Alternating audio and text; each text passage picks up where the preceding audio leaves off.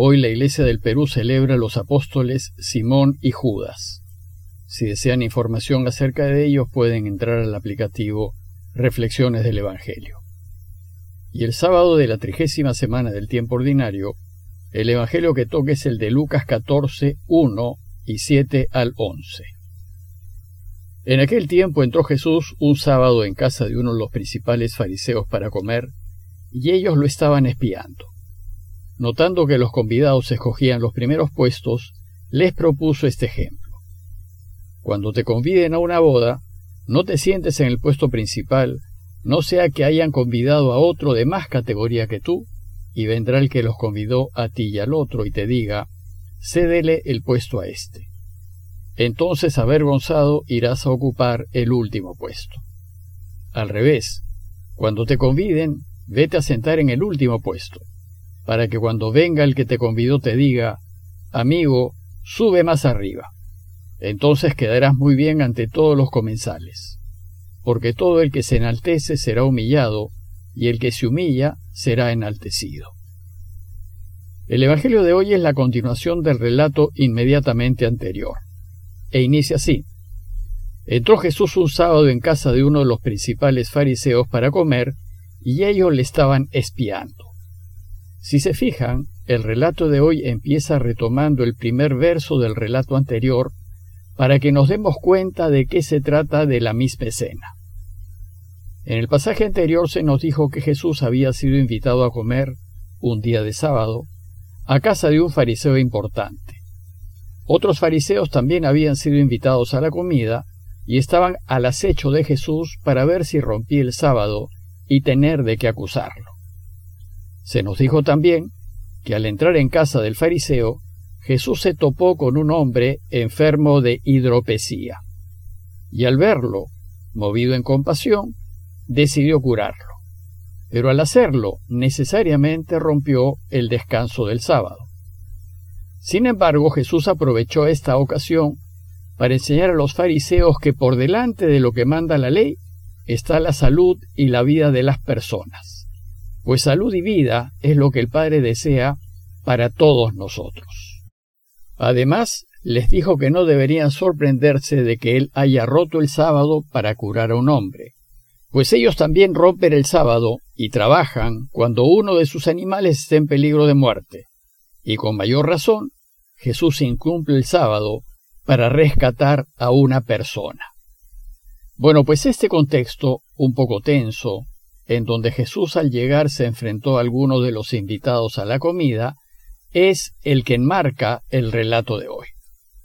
Pero la enseñanza de hoy no gira en torno a hacer lo que Dios desea, sino al modo como debemos proceder en la vida si queremos que Dios reine.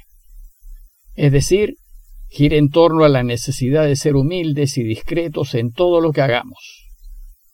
Pero ¿por qué Jesús enseña acerca de la humildad en un contexto de comida en sábado?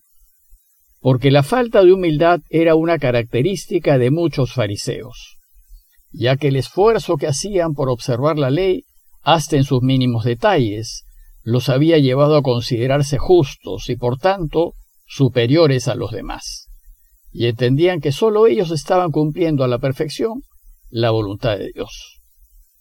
Esta seguridad de estar completamente alineados con Dios llevaba a muchos fariseos a ser arrogantes y prepotentes, y a sentirse merecedores de toda atención, lo que a su vez llevaba a que despreciasen a la gente sencilla, a ese pueblo que no conoce la ley y que a veces por su ignorancia lo observa mal. Bueno, pues esa actitud arrogante es la que va a quedar en evidencia en el relato de hoy. Veámoslo más en detalle. El fariseo dueño de casa, que había invitado a Jesús a comer, parece que gozaba de una posición económica sólida, pues había preparado una gran comida y había invitado a Jesús y a algunos fariseos. Hemos de suponer que luego de una recepción inicial, en donde Jesús aprovechó para curar al hidrópico y dejar clara su postura ante la ley, Jesús y los demás invitados pasaron al comedor. En las comidas más solemnes había algunos lugares más importantes que otros, que eran ocupados por el dueño de casa y por sus invitados más prestigiosos. Entonces, Jesús se puso a observar cómo se comportaban los invitados, y observó que ellos forcejeaban para sentarse en los sitios de honor. Entonces dice el texto que notando que los convidados escogían los primeros puestos, les propuso este ejemplo. Una nota previa. El querer los primeros puestos y buscar ser importantes y reconocidos es propio de aquellos que viven según los valores del mundo. Ellos van a andar siempre esperando honores, aplausos y reconocimientos. Van a querer siempre salir en la foto y al lado de los más importantes como si la valía de una persona se pudiese contagiar. Van a buscar salir en los medios, ser entrevistados, que todos hablen de él y que sus nombres sean conocidos.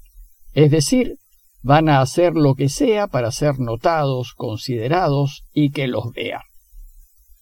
Usualmente, quienes piensan como piensa el mundo, van a buscar ser presidentes o directores, y van a querer ser elegidos o nombrados en puestos importantes.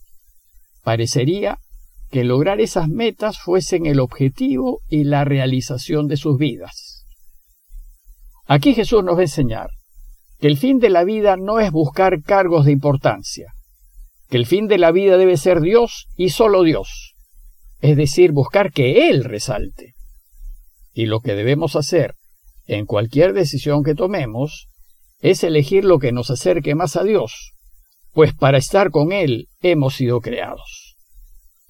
Jesús pues observa el triste espectáculo que dan aquellos que en la vida buscan a toda costa y sacando a codazos a la gente, ganar honores, en vez de preocuparse por hacer méritos para la otra vida.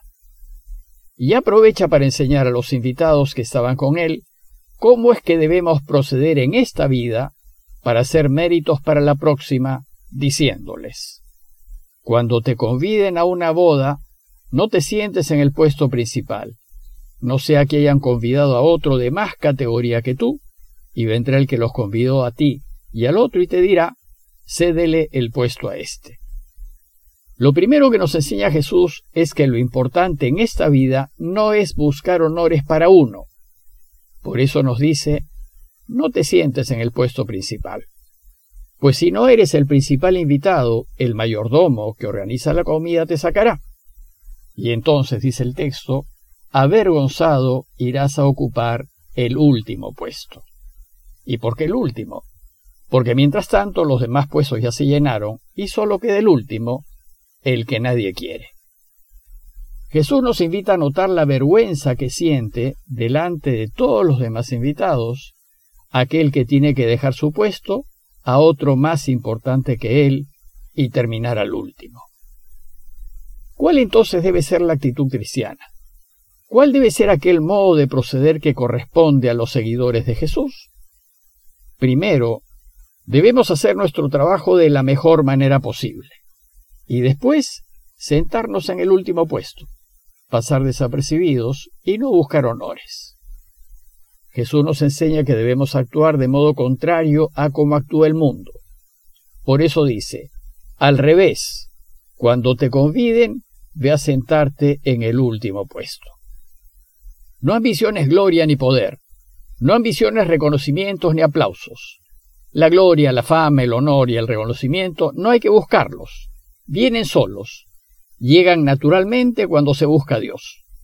Y este fue el caso de Jesús, quien nunca buscó ser importante ni famoso. No le importaron los honores y ciertamente no fue corriendo a ocupar los primeros puestos. Él más bien eligió hacer lo que su padre quería y quiso pasar desapercibido. Sin embargo, los evangelios nos dicen que su fama se extendía por todas partes, y los fariseos lo invitaban a sus casas y lo hacían sentarse en puestos principales. Normalmente, los honores, la fama y el renombre vienen naturalmente cuando se elige hacer bien lo que Dios quiere y cuando se trabaja por Dios de la mejor manera posible. Jesús concluye su ejemplo diciéndonos, tú eliges sentarte en el último puesto, para que cuando venga el que te convidó te diga, amigo, sube más arriba. ven a sentarte en uno de los puestos de honor. La importancia jamás te la debe dar tú, te la darán otros, pues cuando eres ejemplar son los otros los que reconocen tu valía. Y entonces, cuando otros te hagan los honores que nunca has buscado, dice Jesús, quedarás muy bien ante todos los invitados. Y concluye su enseñanza diciendo, todo el que se enaltece será humillado, en cambio el que se humilla será enaltecido.